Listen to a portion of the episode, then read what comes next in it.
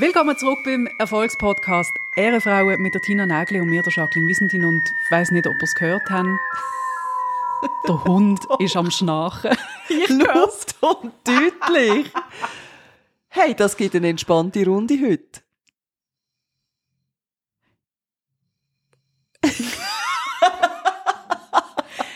Wir lernen ihn. Wir lernen ihn weiter schlafen und reden, als wäre nichts gewesen wie alte Showhasen. Wenn Leute aus dem Süden zurückkommen und sagen, hey, man sieht, dass du in der Ferien bist, du bist braun. Bei dir sieht man, dass du im hohen Norden bist, du bist bleich. Ja, wobei, wenn ich in Mexiko gewesen wäre, dann würde es maximal rot aussehen, weil ich werde nie braun. Ich kann sieben Wochen an der prallen Sonne liegen und es passiert rein gar nichts mit meinem Teint. Glaube ich nicht. Aber es ist sehr schön gewesen. Wir sind in Dänemark gewesen. Nach einem wilden Hin und Her haben wir uns dann doch entschieden, doch, wir gehen jetzt gleich. Ich glaube ja, ich habe mehr mitgefiebert als ihr.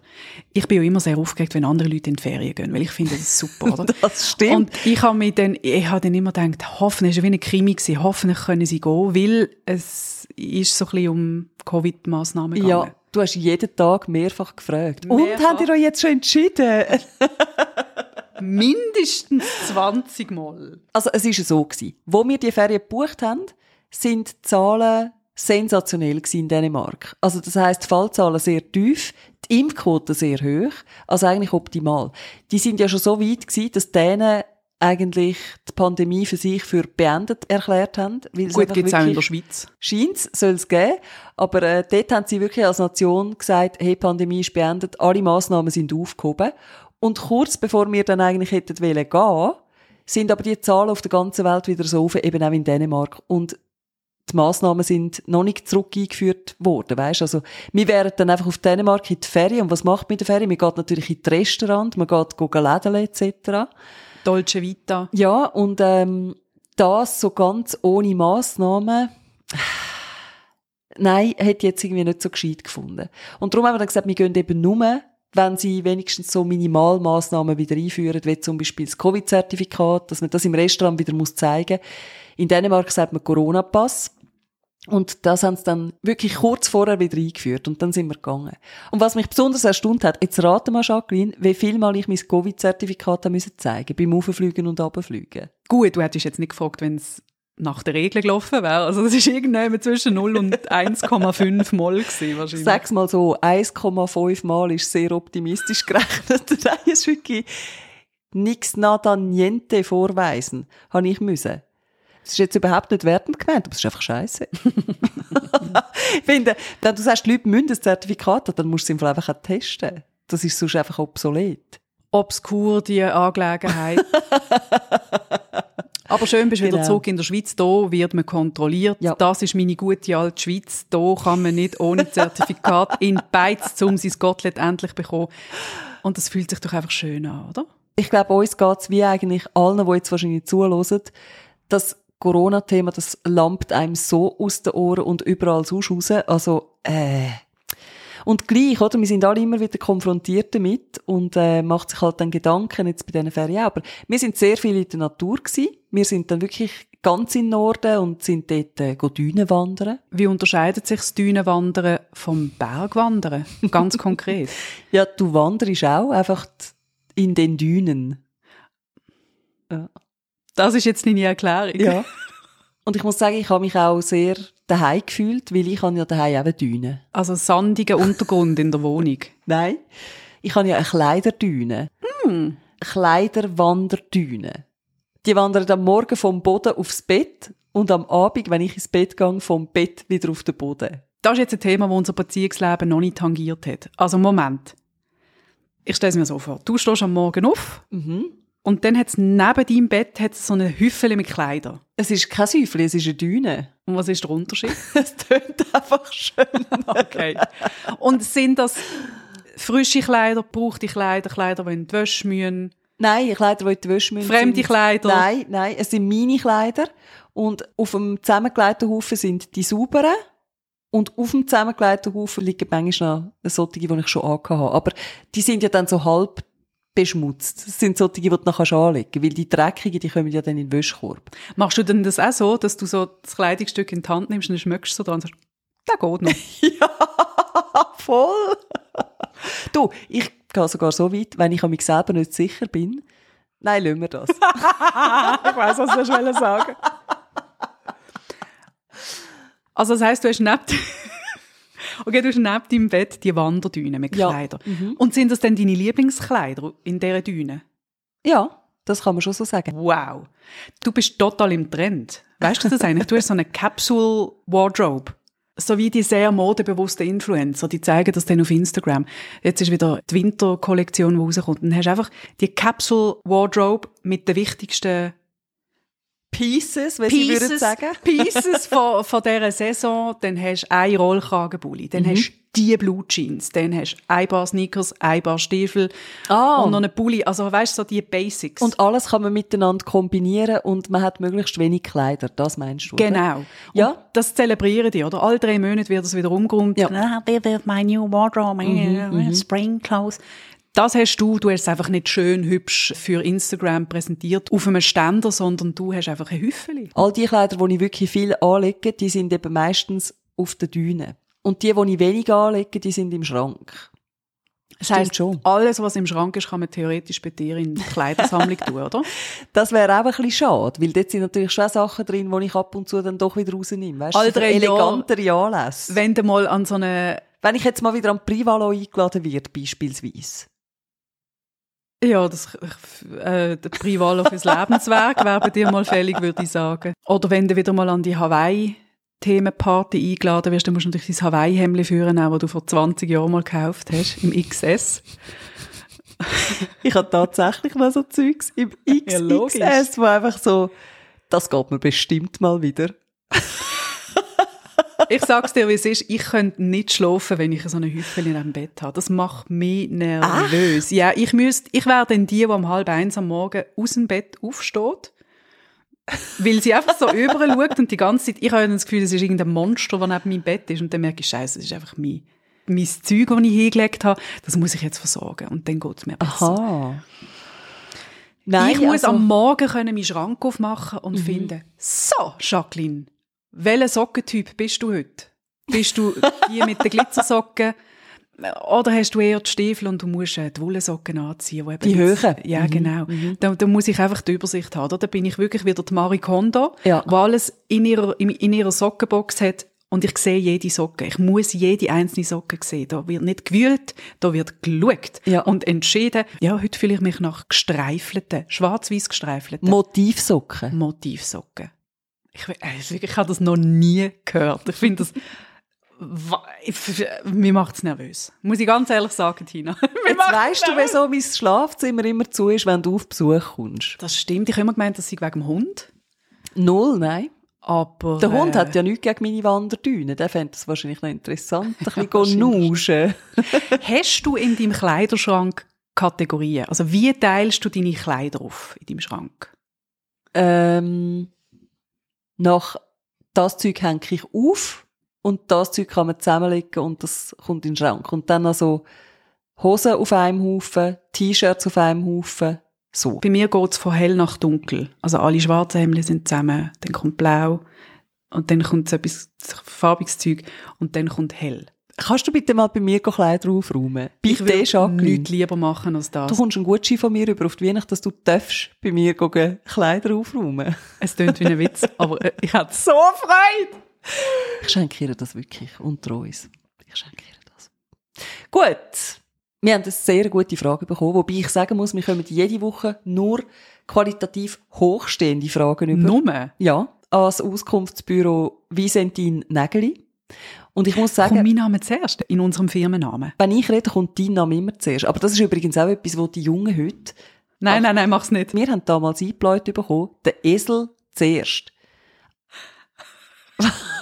Jetzt ernsthaft fällt dir das nämlich nicht mega auf. So, Frau Nägeli, und jetzt gehen wir wieder ins Bett. Ein Mittagsschläfchen machen. Kommen Sie, Frau Nägeli. Ich habe mich gar nicht aufgeregt, ich habe nur festgestellt. Nein, ich reg mich nicht auf! ich sage einfach, was Sache ist, oder? Genau. Also, Frage. Also, das Auskunftsbüro Visentin Wir haben geöffnet. Wir haben geöffnet. hat offen und äh, die Martina hat uns eine gute Frage geschickt. Gut, das fragst. Liebe Tina, liebe Jacqueline, ich bin eine zwanghafte Masterin auf Rechtfertigung, wenn es um das schon besprochene Thema Grenzen setzen geht. Es nimmt mich Wunder, wie ihr das handhabt, ob ihr dort auch Mühe habt. Ich mache es häufig, weil ich wahrscheinlich einfach befürchte, ähm, in einen Konflikt zu geraten. Also wenn Leute zum Beispiel über Zeit verfügen von mir, wo sie das Gefühl haben, die haben jetzt einfach gerade ja, es würde mich einfach wirklich wundern, ob ihr Grenzen setzen und einfach sagen, Punkt, und so stehen. Einfach wie ihr allgemein mit dem Thema umgeht. Würde mich sehr freuen, mal über das etwas zu hören von euch. Und freue mich schon ganz fest auf eure nächsten Sendungen. Also Martina wird zu der Rechtfertigungskanone, wenn sie eigene Grenzen setzt. Ich glaube, das machen ganz Haufen Leute. Und ich würde jetzt behaupten, Grenzen setzen und sich nicht rechtfertigen, das ist so Grenzen setzen für Profis ich finde, du kannst das extrem gut. Ja, das finde ich natürlich gut, wenn du das Gefühl hast von mir, weil das ist auch etwas, wo ich gerne möchte, gut drin sein. ich habe das geübt Wirklich? Weil ich finde das total anstrengend, wenn ich das bei Menschen beobachte, die das eben nicht können. Mhm. Wenn Leute sich für jede Antwort noch rechtfertigen hinterdrein. Mhm, mhm, oder mhm. irgendeine riesige Geschichte noch hinterführen und warum sie jetzt das nicht können und nicht wenn oder weiss nicht was. Weil das Gefühl hat, das musst du nicht. Mhm. Das musst du nicht. Du schuldest das niemandem. Das ist ja für die Person, die dann so ins Rechtfertigen reinkommt, total anstrengend. Also ich merke das bei mir manchmal auch, in gewissen Fällen habe ich auch das Gefühl, ich muss jetzt dem anderen, dem Gegenüber klar machen, warum ich und irgendwie, anstatt dass man es erklärt, fängt man dann an rechtfertig. Und das ist einfach nicht das Gleiche. Mhm. Ich glaube, der Unterschied macht allein die Haltung. Mhm. Wenn ich etwas erkläre, kann ich sagen, du, heute Abend kann ich nicht, weißt, ich bin wahnsinnig müde. Punkt. Das ist eine Erklärung. Eine Rechtfertigung wäre vielleicht, kann genau der gleiche Satz sein, aber tönt einfach also man macht sich da so angreifbar und das tönt so nach schlechter Ausrede, oder? Dann sagt man so, du, ich kann heute Abend leider nicht mitkommen. Weißt, ich bin eben, ich bin eben mega müde, schon die ganze Woche und weißt, wenn so das, das Entschuldigende drin hat, wo es eigentlich eben gar nicht braucht, dann tönt das nach einer schlechten Ausrede oder nach einer Rechtfertigung und das ist so schade. Das braucht es gar nicht, aber es ist allein eine Frage von der Haltung, habe ich das Gefühl. Konkretes Beispiel. Du suchst mit einer Freundin, mit einem Freund, wem auch immer, einen Termin, um sich bald wieder mal zu sehen, irgendwann so in den nächsten Tagen. Statt dass du einfach sagst, Terminvorschlag, Doppelpunkt, Vorschlag 1, 2 oder 3. Passt etwas? Fragezeichen, würde mich freuen. Gibt es die Leute, die dann halt die ganze Zeit so Rattenschwänze und dann sagen sie, also am Montag kann ich nicht, weil dann mache ich eben immer dort meine Pediküre. Am Dienstag könnte ich theoretisch aber ich schaffe bis am halb sechs. Dann müsste ich noch schnell etwas auf der Post abholen. Und, also es ging schon, also sag du, ob es vielleicht am Dienstag am besten geht. Am Mittwoch kann ich. Und weißt, wie so die ganze Woche, wie so, mach die Arbeit bitte in deinem stillen Kämmerli. Mach die für dich.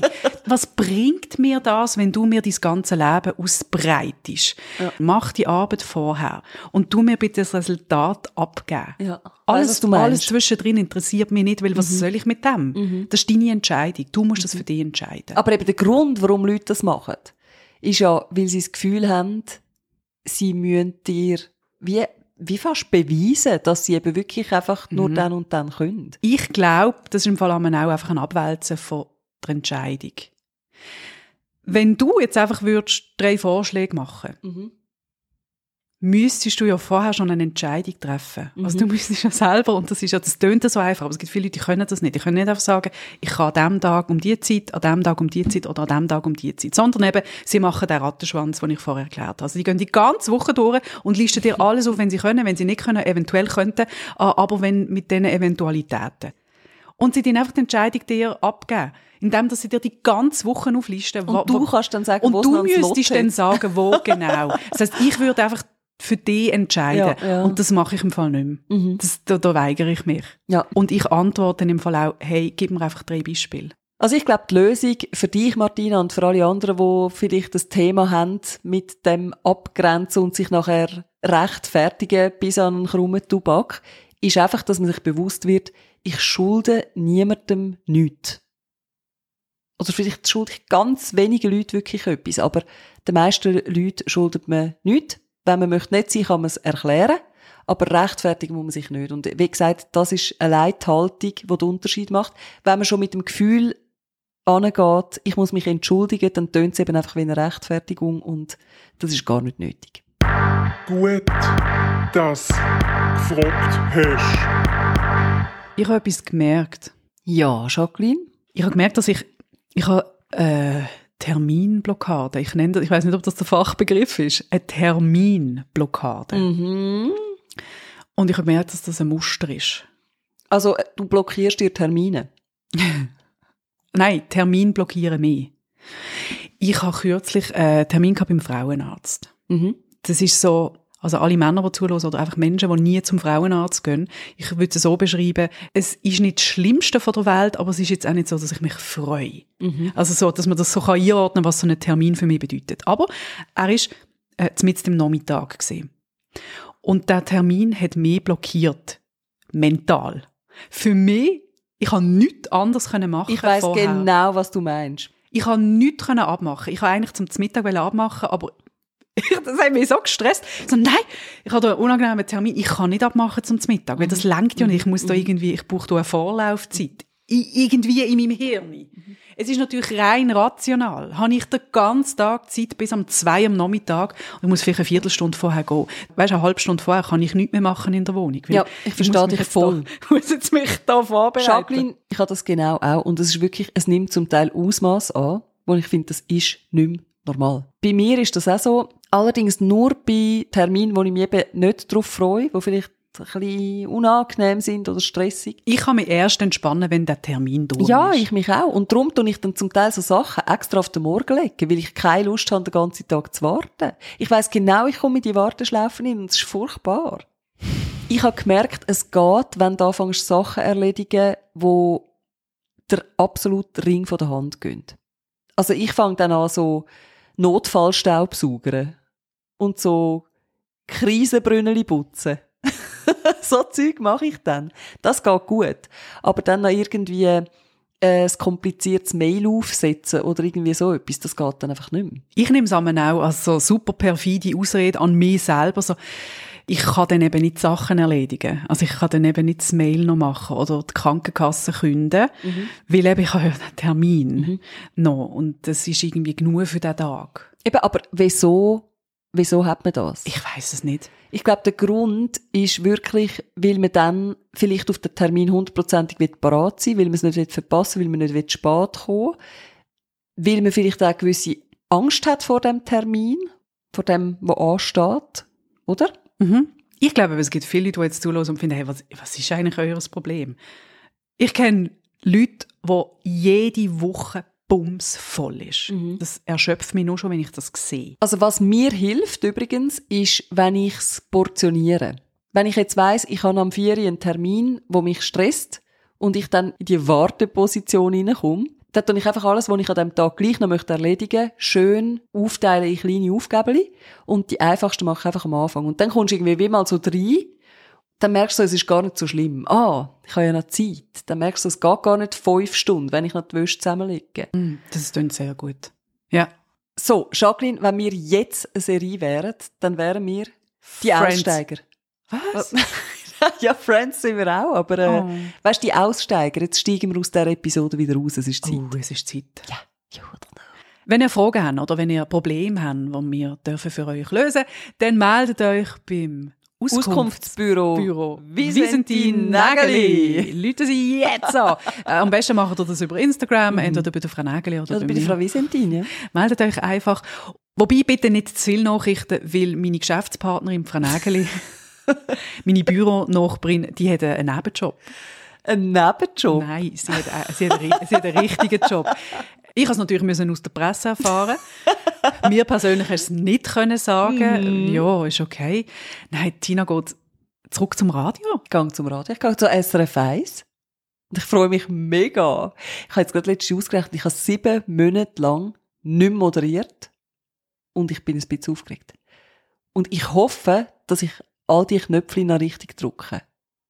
Sonst machst du es so, wie ich es jahrelang gemacht habe. Drückst einfach auf irgendeinen Knopf, dann kommt ein lustiges Vögel raus und alle Beteiligten Was, das hast du auch so gemacht? Ja, Hey, es funktioniert.